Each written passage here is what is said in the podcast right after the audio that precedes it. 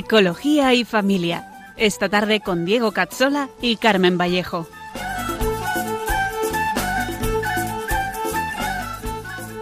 Te dijo ven y aceptaste, atrás quedó lo vivido, te dio una nueva esperanza, todo encontró su sentido. Bienvenidos a nuestro programa Psicología y Familia con Diego Cazzola y con Carmen Vallejo, un programa para profundizar en la psicología humana, la educación y la familia.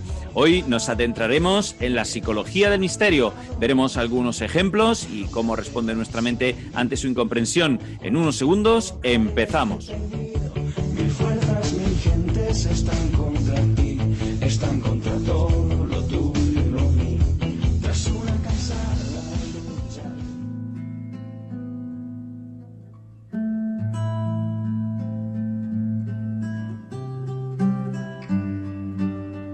Salve, custodio del Redentor y esposo de la Virgen María.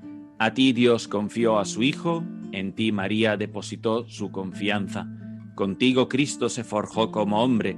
Oh bienaventurado José, muéstrate Padre también a nosotros y guíanos en el camino de la vida. Concédenos gracia, misericordia y valentía y defiéndenos de todo mal. José, esposo de María, custodio del Redentor, llévanos a María y por María a Dios.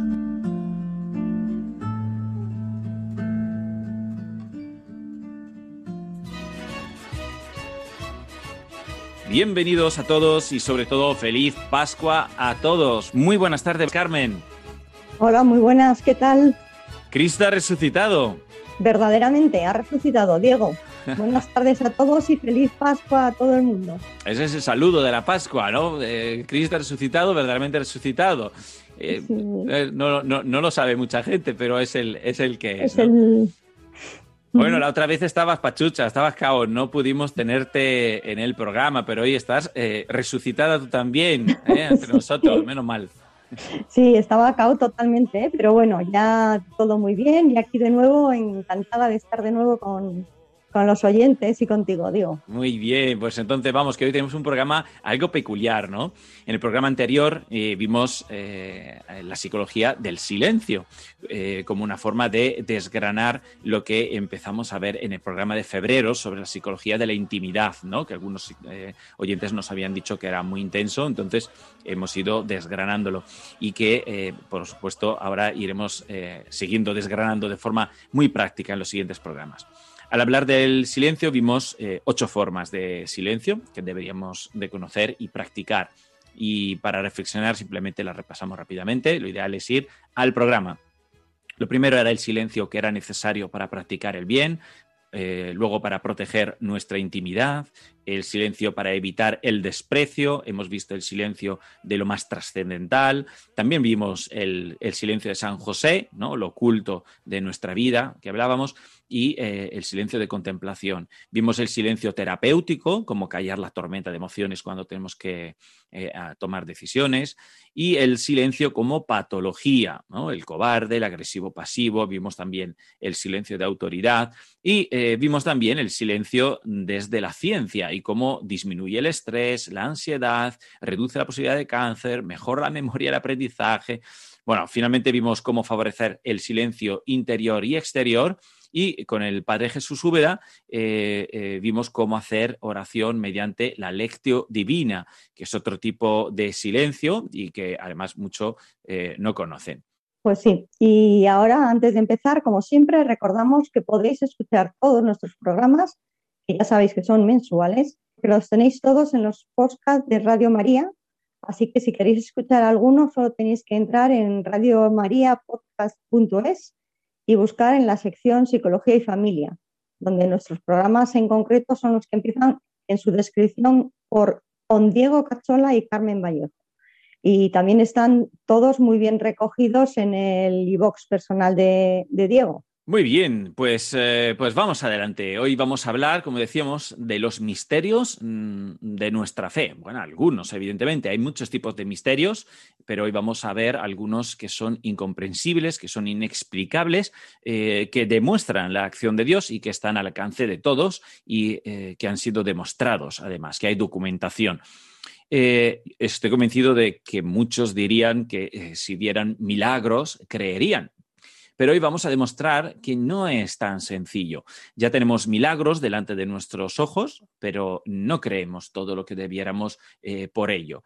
Eh, ya le pasó a Jesús cuando hacía grandes milagros como sanaciones, eh, resurrecciones, ya no la suya, sino la de la gente, eh, hacía exorcismos y muchos los presenciaron, pero no todos se convirtieron. Algunos creían, otros quedaban escépticos, otros creerían, pero solo durante un tiempo, otros incluso sabemos que le atribuían una labor demoníaca, ¿no? como si Jesús trabajara para o con Satanás. Sí, de hecho Jesús mismo era el signo más esperado de todo el Antiguo Testamento, ya que nació pues, de una virgen del linaje de David, tal como estaba profetizado, y además vivió de forma incuestionable y realizó signos increíbles, y no todo el mundo creyó en él.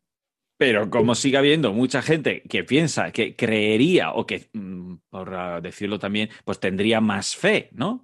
tendría, aumentaría nuestra fe. Si, si se demostraran proezas, pues vamos a ello, porque en realidad eh, ya eh, las tenemos aquí. Entonces, bueno, eh, como son muchísimas, pues vamos a ver algunas que sean como más curiosas o más patentes, ¿no? Seguramente que habrá, habrá más. Bueno, vamos a empezar por la Virgen que desaparece. Hay una capilla en la ciudad de Santa Gracia, eh, en la provincia de Córdoba, en Argentina, que está custodiada por los frailes carmelitas descalzos, donde hay un retablo eh, con una hornacina en la que no hay absolutamente nada, pero que si se ve desde el fondo de la iglesia, se puede ver cómo eh, con mucha claridad aparece una imagen de la Virgen María. Es una imagen que puede ser vista por cualquiera, eso es lo interesante, independientemente, por lo tanto, de la fe y se puede incluso fotografiar y grabar. Y si buscáis en internet, la podéis ver y se puede, se puede disfrutar. No es como una imagen plana, sino eh, como si fuera una estatua de yeso con, relieve, con pliegues en el vestido. Es compleja. La imagen eh, se aparece desde el 2011 y no hay ahora mismo ninguna explicación racional eh, que lo pueda, lo pueda abordar. ¿no? La Iglesia no se ha pronunciado aún, tampoco creo que haga falta porque no hay ningún mensaje ni nada, simplemente es un fenómeno que acontece, pero permite el culto y la veneración, por supuesto. Otro, otro fenómeno inexplicable, probablemente cristiano y a nuestro alcance, es el de los cuerpos incorruptos de algunos santos, que luego veremos que a veces ni son santos. Eh, primero tenemos que explicar qué es un cuerpo incorrupto o, o sus características, ¿no? Un cuerpo incorrupto es un cuerpo que se preserva de la descomposición natural que acontece después de la muerte. Y eso se da por una clara intervención divina. Es decir, no vale que sea conseguido de forma artificial o por una acción explicable natural.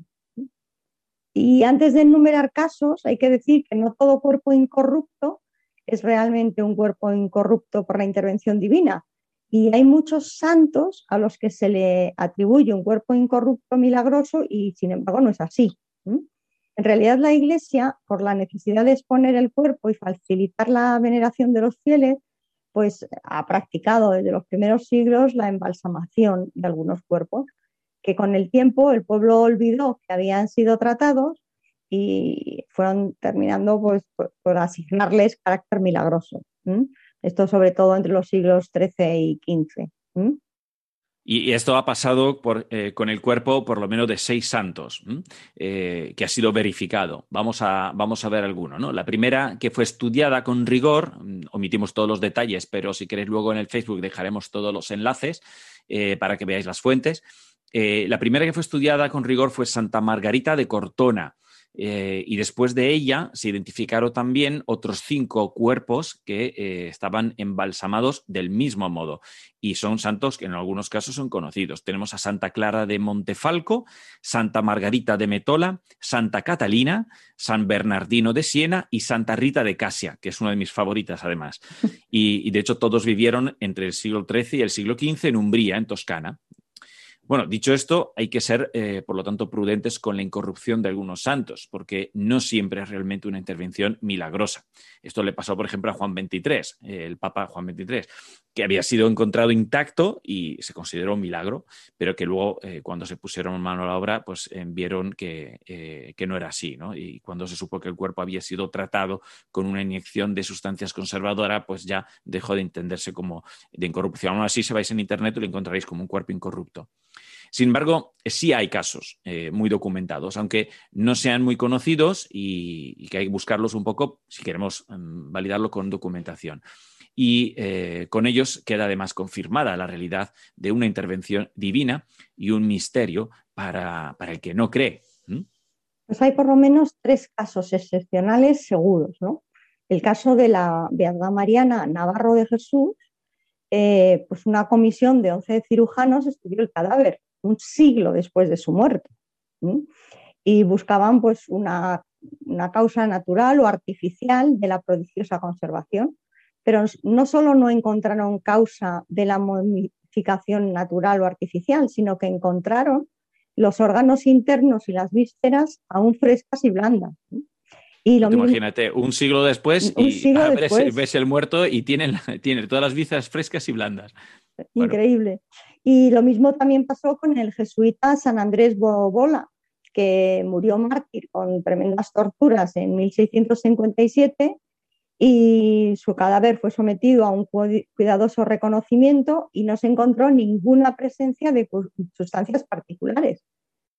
Otro caso mm, también es el de la sierva de Dios María Margarita de los Ángeles, de la que tenemos una relación de los médicos que examinaron también las entrañas del cadáver, encontrándolas pues también frescas e intactas, ¿no? Entonces, son tres mm. casos mm, seguros, ¿no? Sí, el jesuita San Andrés Bóbola, yo no lo conocía, y, o Bóbola o Bobola, no lo sé, y la verdad que sufrió muchísimo, ¿eh? destaca, me ha llamado mucho la atención.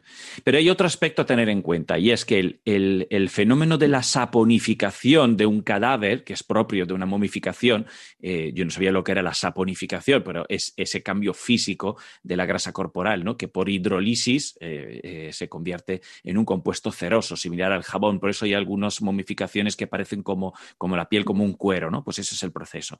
Pues está acompañado por fuertes olores desagradables y una rigidez del cuerpo conocida como rigor mortis. Mientras que en el caso de los cuerpos incorruptos por causa sobrenatural, eh, pues ningún testigo ha, comentado malos olores, sino más bien perfumes, fragancias, además que los cuerpos eh, permanecían flexibles. Y incluso cuando se abrió por última vez hace poco el, Santo Sepulcro, en la, tumba de Cristo, eh, también salió perfume, ¿no? Y mm, hay algún caso peculiar, como Santa Catalina de Bolonia, eh, por ejemplo, que después de 12 años eh, muerta, pues seguía tan incorrupta y tan maleable que eh, la colocaron sentada en un trono y permanece así hasta ahora mismo. Se puede todavía contemplar. Os metéis, buscáis Santa Catalina de Bolonia y la veis ahí sentada. Otros santos con cuerpo incorrupto, más conocidos como Santa Teresa de Ávila, que fue encontrada cubierta de tierra por la ruptura de la tapa del ataúd y vestida con trozos de tela sucios y descompuestos. Sin embargo, su cuerpo estaba intacto. ¿no? Y otros, como el de la beata Matías Nazarey, fallecida en 1320 y que predijo serenamente su muerte unas horas antes, pues ha estado desprendiendo en muchas ocasiones sangre y aceite en las manos y en los pies, ¿no? Y después de 18 días enterrada iban a embalsamarla para su veneración. Pero al cortarla sangró tanto que el médico se paró y la dejó así. Solo en 1811, en su traslado sacrílego realizado por los soldados de Napoleón, quedó expuesta a la, a la intemperie y no es hasta 1973 cuando se pudo limpiarla y tratarla. Pero hasta ese momento su cuerpo permaneció incorrupto perfumado y exudando sangre. Es increíble. Del 1300 al 1900. O sea que.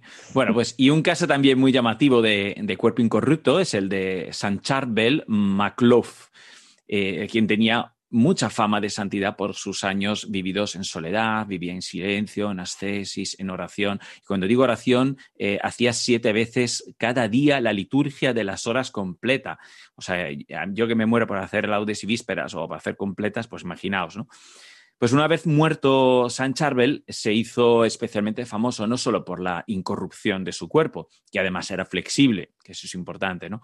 Sino porque mantenía la temperatura corporal.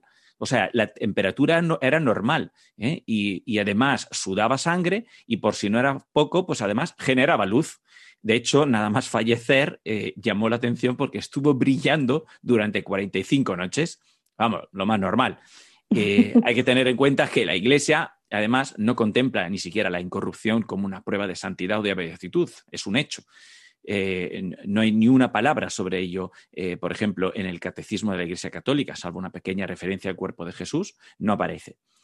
Ahora, podríamos seguir hablando de fenómenos relacionados con los cuerpos incorruptos, pero vamos a pasar a otros fenómenos porque tenemos varios y, y bastantes. Sí, en la capilla llamada Nuestra Señora de la Luz de un monasterio de un pequeño pueblo llamado Santa Fe, en México, pues construyeron un coro y olvidándose de construir el acceso a él.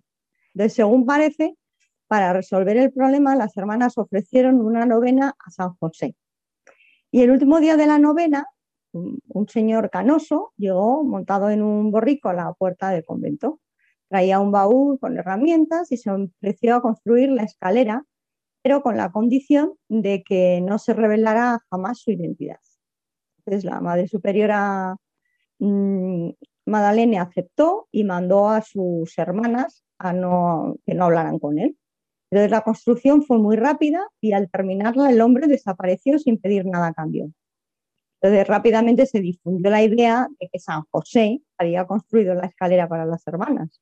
Y lo realmente asombroso de esta escalera, eh, eh, al, margen de la historia de que pues, se rezó a San José y se, y se vino alguien a, a, realizar la escalera, es que mm, mide 6,7 metros de alto, tiene 33 peldaños, que evidentemente hace referencia a los 33 años de Cristo, y está construida en forma de espiral, formando dos círculos perfectos de 360 grados, sin tener ningún soporte central. Eh, todos los que han visto unas escaleras de este tipo tienen en el centro un eje a, para sujetarse. Pues esto no lo tiene.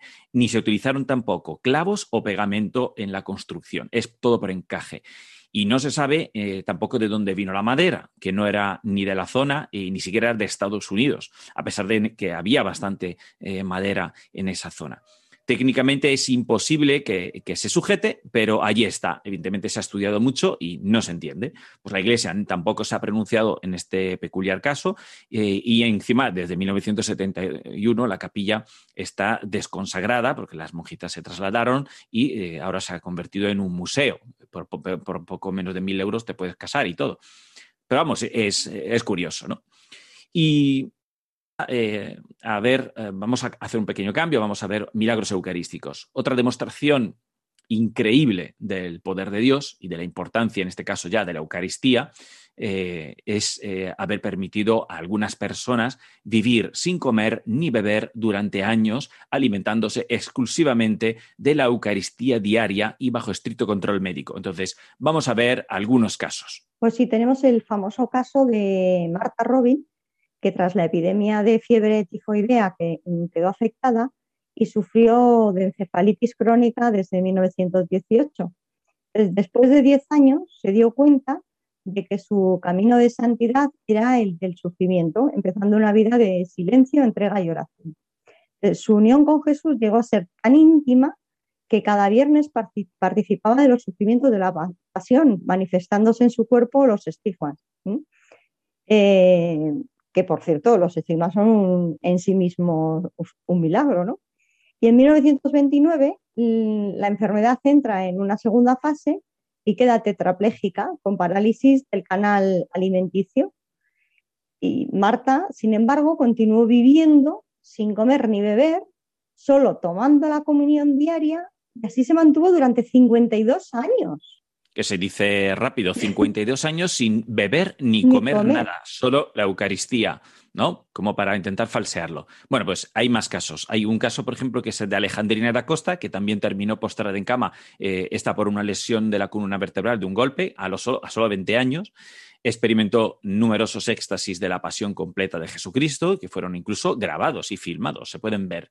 Un día escuchó la voz del Señor que decía, no te alimentarás más con comida en la tierra, tu comida será mi carne, tu bebida será mi sangre, tu vida será mi vida. Quiero mostrarle al mundo entero el poder de la Eucaristía y el poder de mi vida en las almas.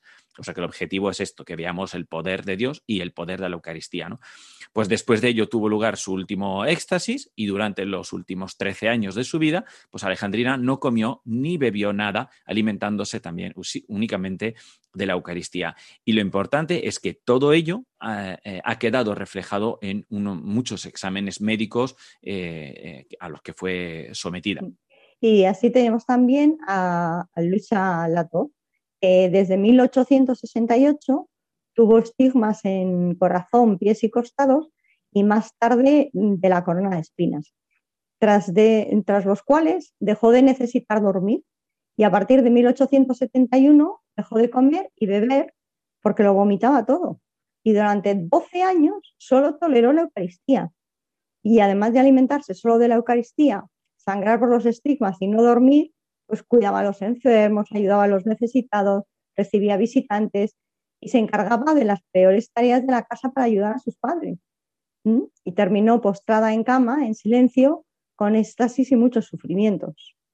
Y si os fijáis, muchos no son propiamente santos y sin embargo han tenido una vida peculiar, ¿no? Muy fuerte. O sea que Ah, para pensar, para pensar. Y también, vamos a ver, hay más, hay una que es más conocida quizá, que es Luisa Picarreta. Eh, ahora está en proceso de beatificación por los libros que tiene, que son espectaculares, ¿no? Eh, con, tiene, tiene el récord, tiene el récord, son 65 años viviendo solo de la Eucaristía, 65 años. O la sierva de Dios, eh, Teresa Newman, con 35 años de exclusiva alimentación eucarística. O sea, hay más, ¿no?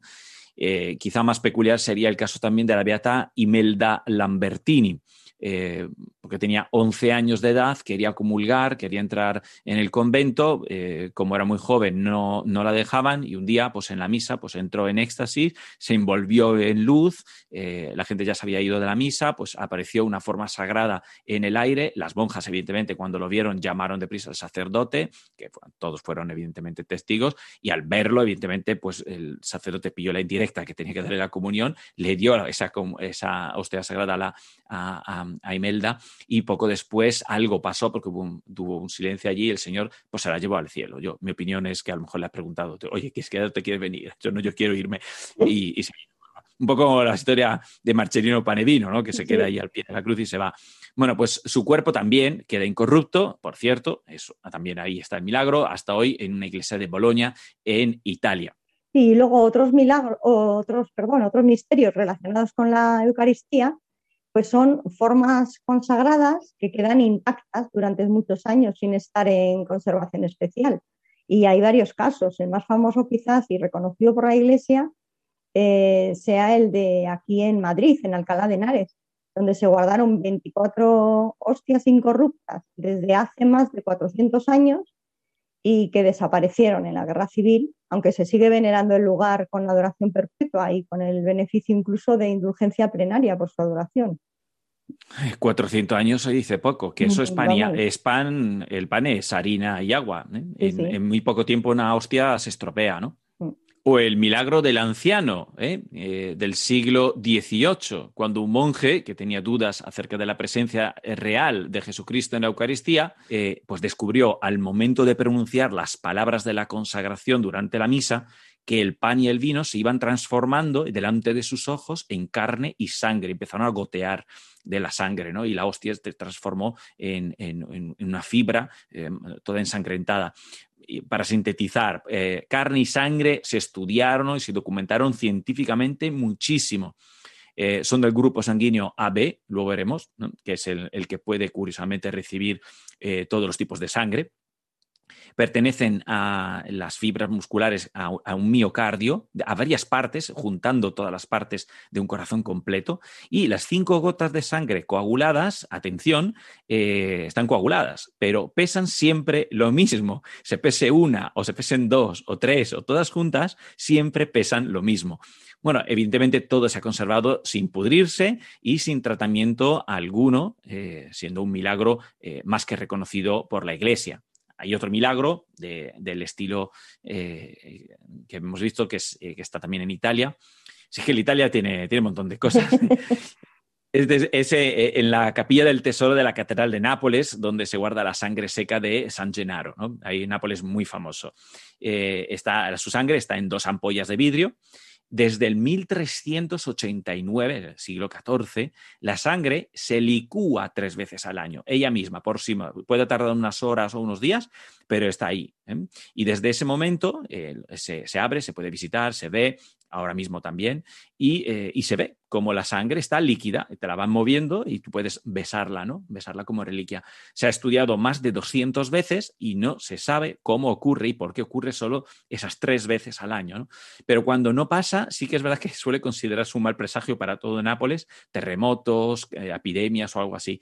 Eh, por, ejemplo, en 1939, ya no, digo más, o en el año 40, pero bueno, también en el 43, el 73 y el 80. Eh, la última vez fue excepcionalmente ante el Papa Francisco en el 2015. Inesperadamente, sin ser un día peculiar, pues se licuó.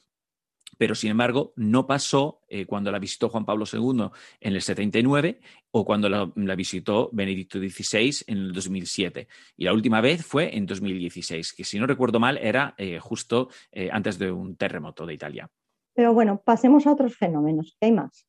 Unos muy conocidos son la sábana santa, una tela que cubrió todo el cuerpo de Jesús muerto y el sudario de Oviedo, un pañolón que cubrió, cubrió, la cara de Cristo en el traslado de la cruz al sepulcro. Era la costumbre judía para casos en los que la cara era pues, espeluznante. ¿no?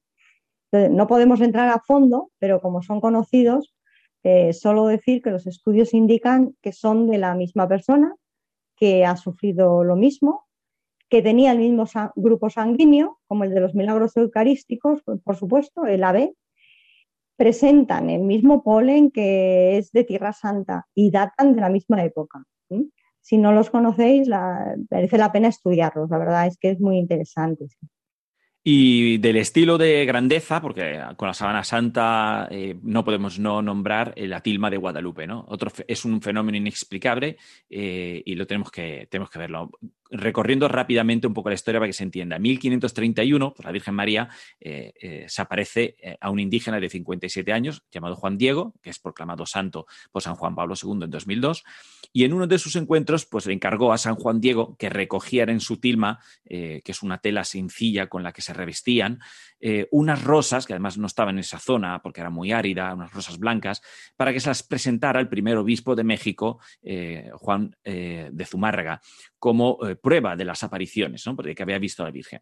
Lo que pasó es que eh, eh, cuando Juan Diego desplegó la tilma delante del predado, pues apareció impresa en esa tilma, en ese manto, la imagen de la Virgen de Guadalupe, ¿no? Nuestra Señora de Guadalupe. En los siguientes siete años, más de nueve millones de indígenas se convirtieron al cristianismo.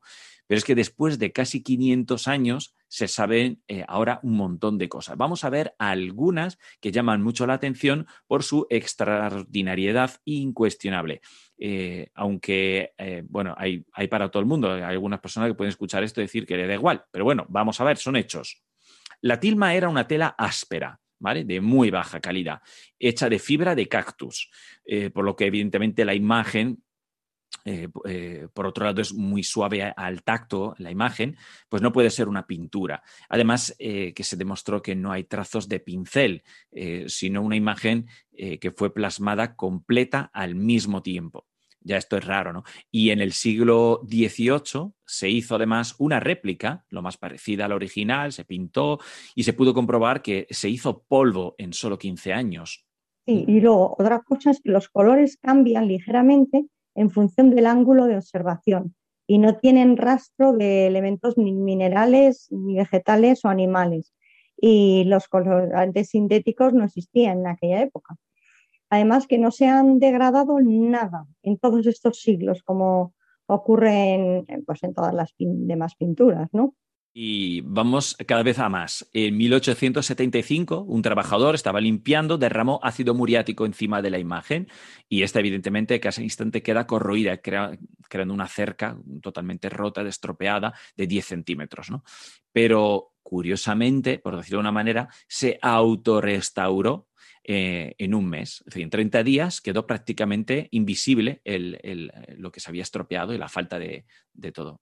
Sí, y luego en 1921 consiguieron esconder 29 eh, varas de dinamita en un jarrón de rosas y lo dinamitaron delante de la Virgen, eh, la imagen de la Virgen de Guadalupe. Explotó casi todo, desde el suelo y el reclinatorio de mármol hasta las ventanas a 150 metros de distancia. Y un crucifijo de bronce se dobló por la mitad, pero milagrosa o misteriosamente, la tilma y el cristal que era normal, quedaron intactos. Y quizá el, mayor enigma, mi favorito, se encuentra en los ojos de la Virgen María, ¿no? donde se han identificado, eh, si, se mira dentro de la pupila, hasta 13 individuos en ambos ojos en diferentes proporciones así como el ojo humano reflejaría una imagen, ¿no? Porque la Virgen pues, estaba delante del, obispo y algunas personas. Algo imposible de hacer, evidentemente, en ese tiempo. No se puede pintar de forma tan pequeña. Solo hay que decir que la imagen hay que ampliarla más de 2.500 veces para poderlas ver, ¿vale? O sea, simple vista no se ve. Eh, es como si quedara impresa la imagen de lo que estaba enfrente de la Virgen cuando se desplegó la tilma, ¿no? Eh, y se reconoce además al, obispo de Zumárraga eh, por otros cuadros que con el pelo blanco, es muy curioso, merece la pena verlo. Pero aquí no termina lo increíble, ya que al, agrandar más, más adelante ¿no? la pupila del obispo de Juan Zumárraga, o sea, des, mm, otras mil veces más, o sea, un milímetro de la imagen se agranda primero 2.500 veces y luego la pupila del obispo, que era muy pequeñito, se, amplifica otras mil veces más. Y ahí aparece nuevamente la imagen del indio Juan Diego mostrando la tilma con la imagen de la Virgen de Guadalupe, retratada en los ojos del obispo. O sea, es, imposible, no sé ni si lo podrían hacer ahora mismo. No, y, pero todavía hay mucho más. En 1956 se descubrió que al acercarse al ojo para realizar un fondo de ojo, la prueba esa que nos hacen los oftalmólogos, ¿no? Pues la pupila se cierra y al apartar la luz se dilata nuevamente, como si fuera un ojo humano ya, de una pues persona ahí ya poco que decir, o sea, vale, la pintura la habrá hecho de una manera u otra, pero es que un cuadro dilate la pupila, bueno, pues evidencias tenemos. Podríamos seguir así muchos programas, pero antes de sacar conclusiones concretas, eh, podemos adelantar algo muy importante, y lo vamos a hacer cantando, como es propio de Pascua, con Cindy Barrera.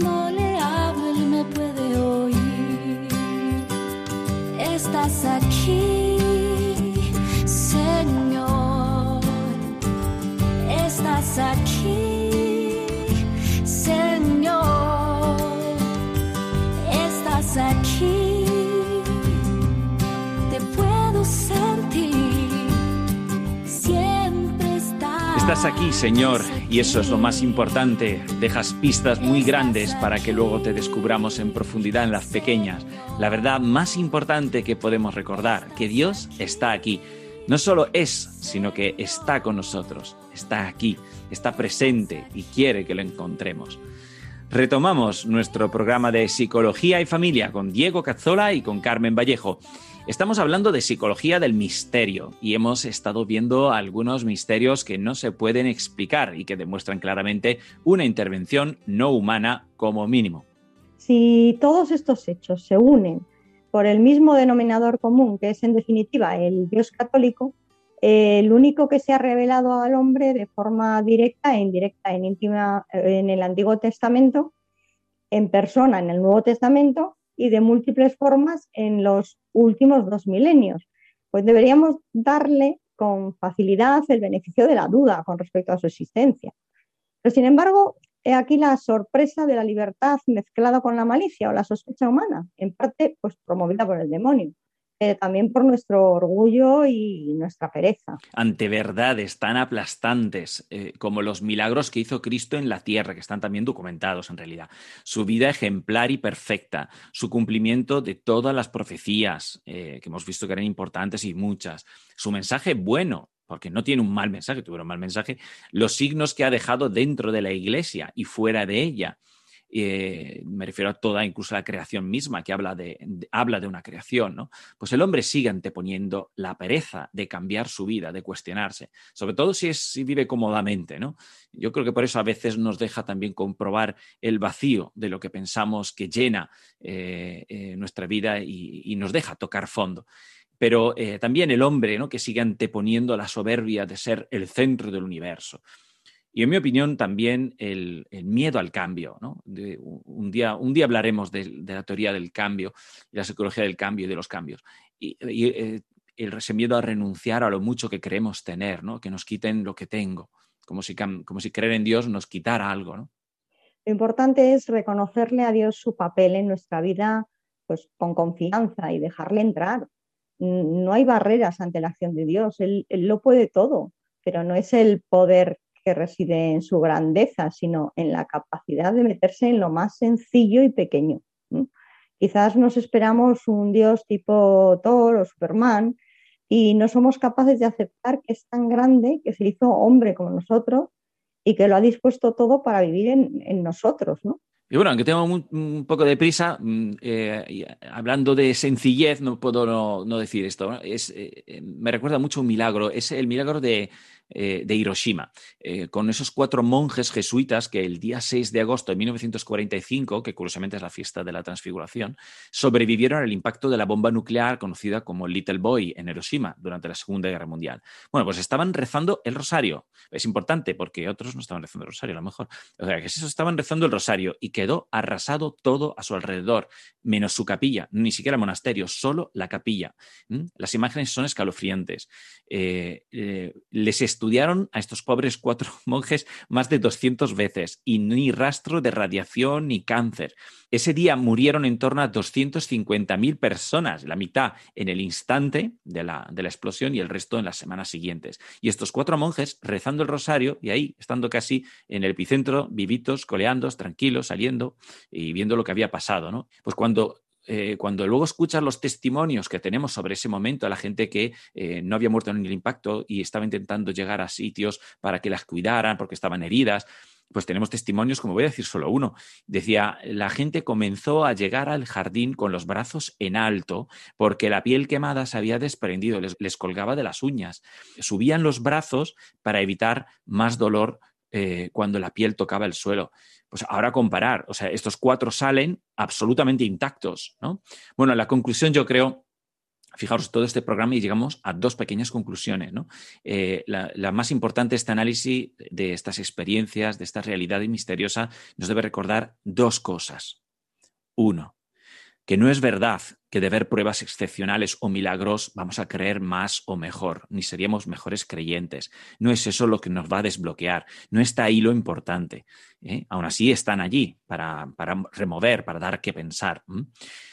Dos, que la gran verdad de Dios no está en los acontecimientos sobrenaturales y en las obras misteriosas que a veces buscamos y esperamos, sino en las que nos aparecen, eh, eh, nos parecen muy pequeñas, ¿no? por ser muy simples o incluso muy humildes. Pero es en eso eh, donde está realmente el corazón de Dios. Lo que debemos de hacer es abrirnos a su acción, a su revelación. Es Él quien obrará el milagro de cambiarnos, de dejarse ver, de dejarse conocer. ¿Y, eh, ¿Y quién es el misterioso que desvela, actúa y ejecuta tales obras? ¿Mm? Pues otro gran misterio divino en el que vamos a entrar en unos segundos.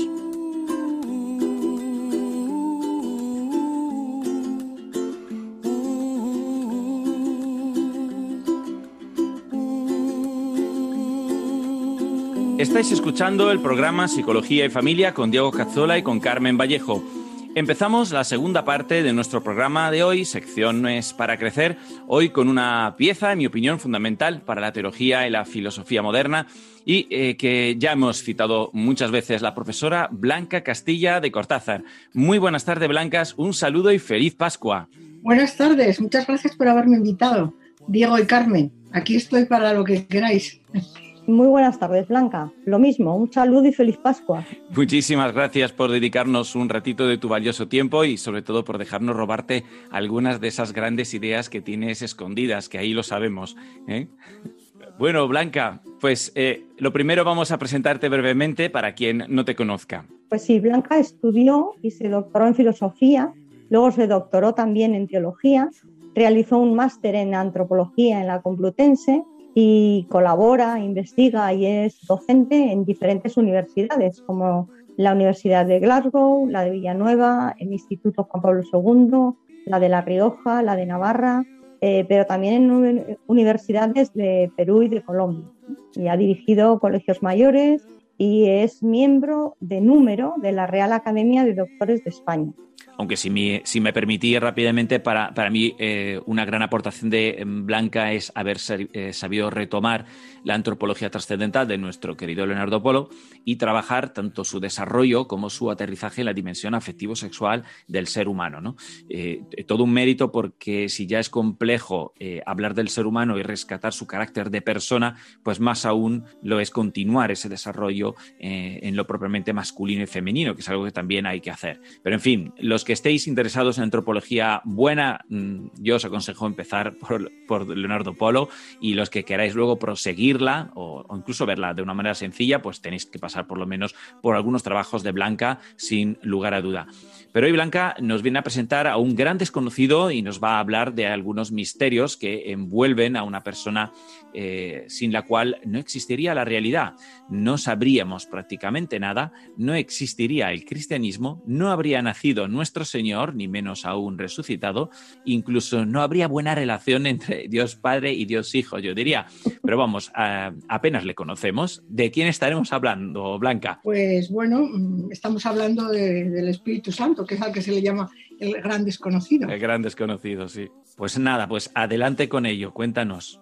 El, el, Espíritu Santo es el gran desconocido por muchas razones. Primero porque en las religiones monoteístas han tenido siempre muy claro que Dios es uno. Y eh, bueno, y así sigue el judaísmo y sigue los eh, musulmanes, pero el cristianismo tiene una cosa muy clara, que Dios es uno, pero no es una persona solitaria, porque eh, Dios da de sí mismo dos definiciones en la Biblia, dice yo soy el ser, pero también dice Dios es amor. Entonces el amor requiere personas que se entreguen unas, unas a las otras, que una, eh, la persona no puede ser sola, el, amor siempre supone vivir para otro.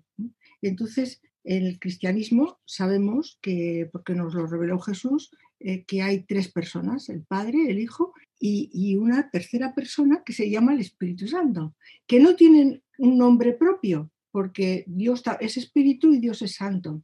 Entonces es como algo que Dios nos ha dado, pero que está ahí un poco como sin, terminar de descubrir. ¿no? Eh, Jesús, mm, cuando se encarna, eh, dice él de sí mismo, quien me ha visto a mí ha visto al Padre. O sea que, claro, además en, el, ser humano, pues en la familia humana hay padres y hijos, entonces pues en nombre del padre le podemos poner un rostro, aunque no lo hayamos visto, ¿no? Y el hijo, pues todos somos hijos. Pero ¿qué pasa con el Espíritu Santo? ¿Eh?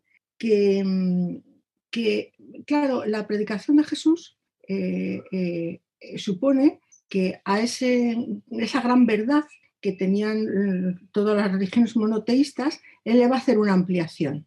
Y dice que él es hijo de Dios y que es Dios. Y por eso lo matan. Entonces él, toda su, toda su, predicación fue hablar de que Dios, pues eso, que, tenía un hijo y que, y solo al final de su vida, al final, en la última cena, les habla del Espíritu Santo. ¿eh? Y, por eso, pues quizá porque los propios apóstoles no estaban preparados para, para, conocer más, ¿no? Sin embargo, les dice, bueno, no os vayáis, esperar a que venga el Espíritu Santo. Y cuando viene el Espíritu Santo en Pentecostés, hay una gran revolución porque los, los apóstoles se quedaron mm, encantados, pero desconcertados con el tema de la resurrección.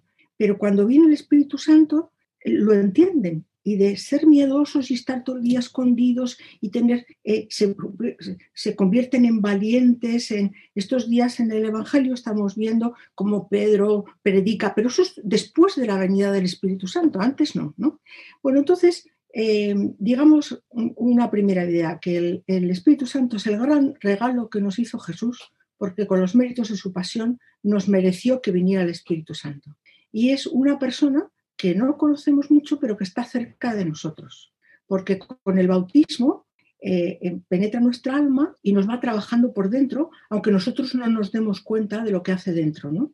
Eh, los autores espirituales dicen que es como lo que le pasa a un niño recién concebido en el seno de su madre, que él no sabe lo que pasa, pero está alimentado por su madre, cuidado en el líquido amniótico, que cuando nace pues tampoco tiene conciencia, no sabe lo que pasa, pero su madre la alimenta con el néctar de sus pechos. Con... O sea, el Espíritu Santo nos cuida, nos transforma sin que nosotros nos demos cuenta. Entonces eso es como una función, bueno, pues que en la tierra es, es, un poco lo que, lo que hacen las madres. Claro. Eso, eso, es como la, la primera idea. La segunda idea sobre el Espíritu Santo el credo dice del Espíritu Santo que es Dios, o sea, es una persona divina y que da la vida. Pero una primera conclusión que uno puede sacar es que da la vida, pero no es padre, porque el padre es otra persona. O sea, es decir, todo el mundo sabe que incluso en la encarnación, eh, eh, la encarnación eh, se hace por obra del Espíritu Santo. Pero sin embargo, el Padre de Cristo, toda la tradición cristiana dice que es Dios Padre, no el Espíritu Santo. Entonces, ¿Por qué se dice que da la vida? Pues hay muchos textos en, la Sagrada Escritura mm, que, de ahí, ahí se, inspiraron para decir eso en el credo los padres del Segundo Concilio de Constantinopla. Mm, primero porque cuando en el Génesis se relata la creación, dice que el espíritu se cernía sobre las aguas. O sea, tiene que ver con la creación del mundo. Cuando luego llega la creación del hombre, dice que Dios le insufló en sus narices el soplo del espíritu con lo cual tiene una intervención peculiar en la creación del hombre, que es distinta de la creación del cosmos. Cuando Jesús se encarna, se encarna por obra y gracia del Espíritu Santo, ahí una acción propia.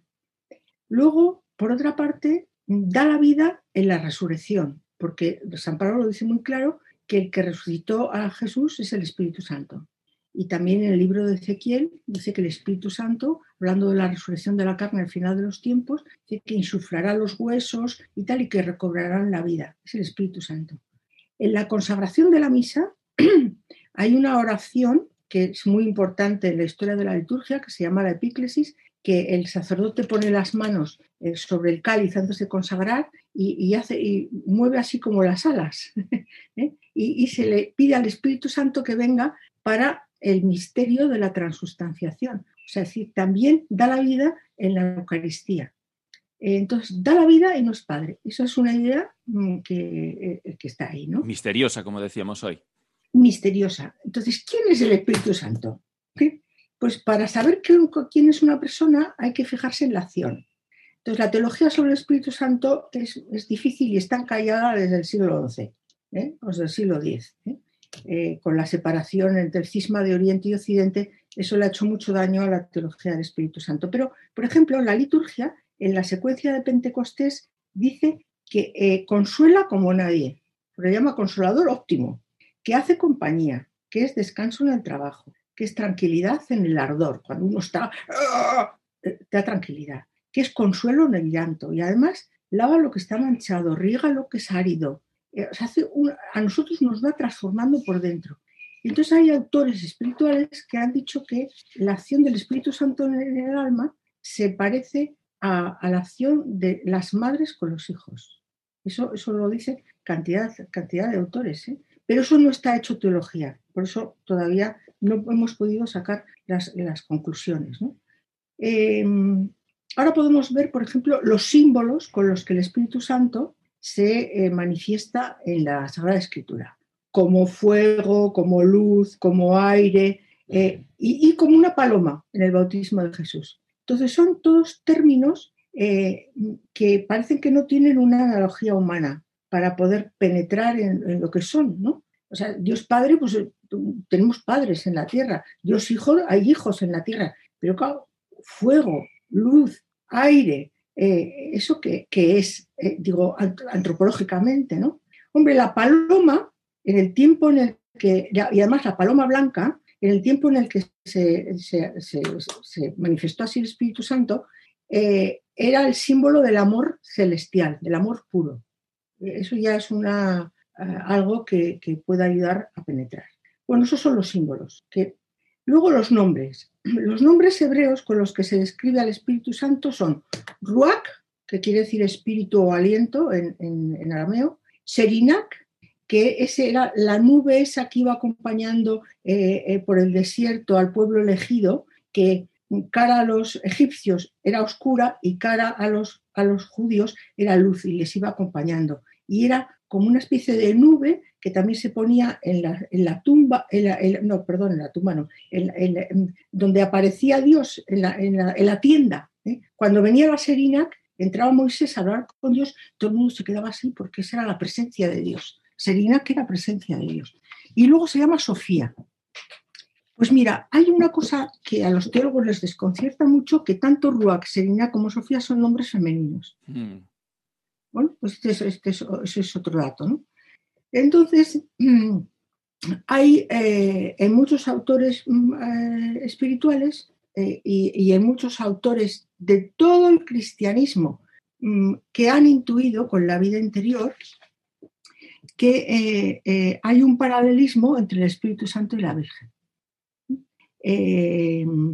bueno, y, que, y, en concreto con la mujer.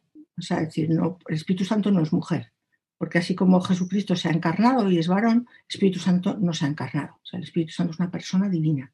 Pero igual en el Espíritu Santo quizás esté el arquetipo de lo que es ser mujer, que no es lo mismo que ser una persona divina, como ser varón no es lo mismo que ser una persona divina, pero sí que hay una imagen peculiar. Entonces eso, mm, ese paralelismo entre la Virgen y el Espíritu Santo pues por citarte dos santos muy modernos y muy actuales, lo dice Santa Edith Stein y lo dice San Maximiliano Colbe. O sea, es son gente con mucha vida interior y muy, y muy, muy actuales. O sea, es decir, han muerto en la, Segunda Guerra Mundial los dos. ¿no? Bueno, y entonces eh, yo voy a terminar, porque esto ya sé que es una cosa cortita, eh, hablando de algo que, que, no es teológico, pero que es un fenómeno eh, de piedad popular.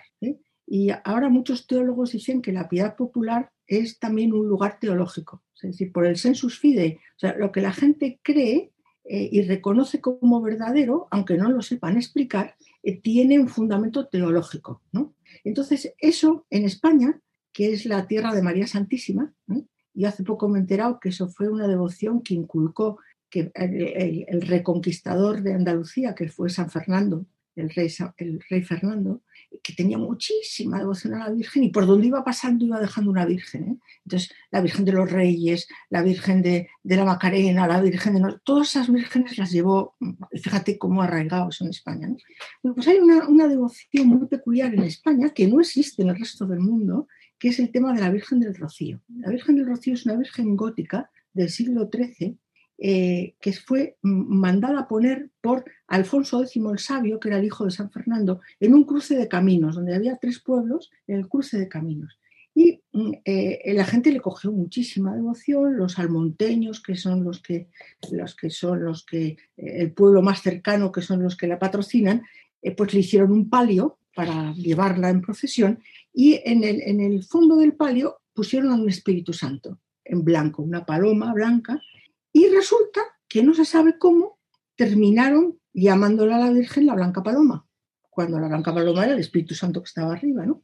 Y, Y, entonces hay, hay, un misterio muy bonito y luego le, le, cantan cosas preciosas que dice que el Espíritu Santo se prendó de su pureza y le ofreció a la señora su nombre Blanca Paloma. Eso que es un lugar teológico, que es la, la, devoción popular, pues también nos habla de ese paralelismo que hay entre la Virgen y el Espíritu Santo. Un, camino para que quizá con el tiempo nos llegue a descubrir a esa tercera persona de la Trinidad, que todo el mundo dice que es amor, que une al Padre y al Hijo en su diferencia, pero que de momento no tiene nombre propio. Muchísimas gracias, Blanca. Enriquecedor como siempre. Me dejas con las ganas de cerrar temas, de profundizar otros. Bueno, supongo que poco a poco, ¿no? Que, ya hemos visto hoy que los misterios son hilos, ¿no? Que, nos deja el Señor para que tiremos y lleguemos a la profundidad de su corazón, que es, que es enorme, pero a la vez eh, sencilla e imperceptible. Un saludo muy grande y, por supuesto, feliz Pascua. Igualmente, a, ti y a, Carmen y muchas gracias por haberme invitado. Hasta pronto. Un saludo muy grande y feliz Pascua. Muchas, gracias, Blanca. Hasta luego. Esto es todo, amigos de Radio María. Os dejamos hoy la tarea de penetrar en, el real y más grande misterio que Dios nos ha dejado, que es buscar lo más grande en lo más pequeño, saber ver lo espectacular en lo ordinario, lo increíble en lo sencillo. Que sepamos reconocer la acción del Espíritu Santo en nuestra vida, cada día, en cada instante, siendo testigos de la grandeza de Dios por cómo le vivimos en nuestro interior y en la sencillez de cada día. No esperemos ver grandes signos para creer, más bien dirijámonos a Dios con sencillez, incluso con nuestras dudas. Señor, si existes, eh, haz que te conozca, ¿no? Revélate, Señor, aumenta mi fe. Si estás ahí, dime algo. Y si no pasa nada, pues ya sabéis, pues a por San José, que es el santo de las causas imposibles. Dios mediante nos volveremos a escuchar el 25 de mayo a las 17 de la tarde, a las 16 en la hora canaria, con un nuevo programa en el que, si Dios quiere, nos adentraremos ya en la maternidad y en la mujer. Os invitamos a escribirnos a nuestro correo eh, y formular vuestras preguntas o comentarios a Psicología y Familia 2 en número arroba radiomaria.es o en nuestra página de Facebook, facebook.com barra Psicología y Familia 2 también en número que sepamos abrirnos al misterio de Dios y no oponer resistencia a su constante invitación de entrar en nuestra vida tal cual es y transformarla con su Espíritu Santo, que solo tiene algo que dar, nada de restar. Que el Señor os bendiga, os preserve y os sane del coronavirus y que recéis por nosotros, que nosotros rezaremos por vosotros. Hasta la próxima, si Dios quiere, Carmen, y feliz semana a todos. Un saludo a todos, feliz Pascua y nos vemos, si Dios quiere, en el mes de María. Hasta luego. Hasta luego. Descanso en ti.